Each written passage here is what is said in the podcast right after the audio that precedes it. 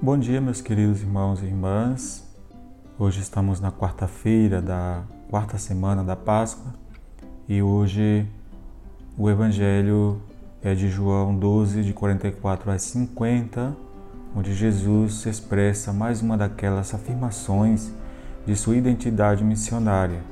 Depois do pão da vida, do bom pastor, hoje ele é a luz e sobre isto é interessante observar que essa luz, que é Jesus, é um elemento pascal.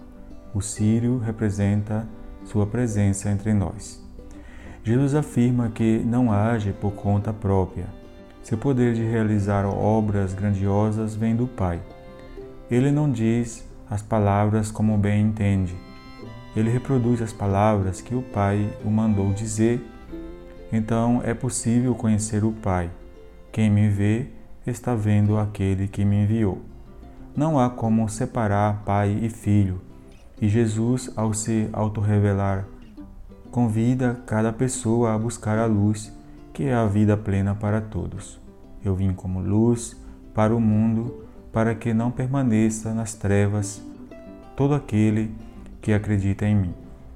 Diante de Jesus e do seu projeto de vida, as pessoas não podem ficar indiferentes ou neutras, deixando para mais tarde uma tomada de posição.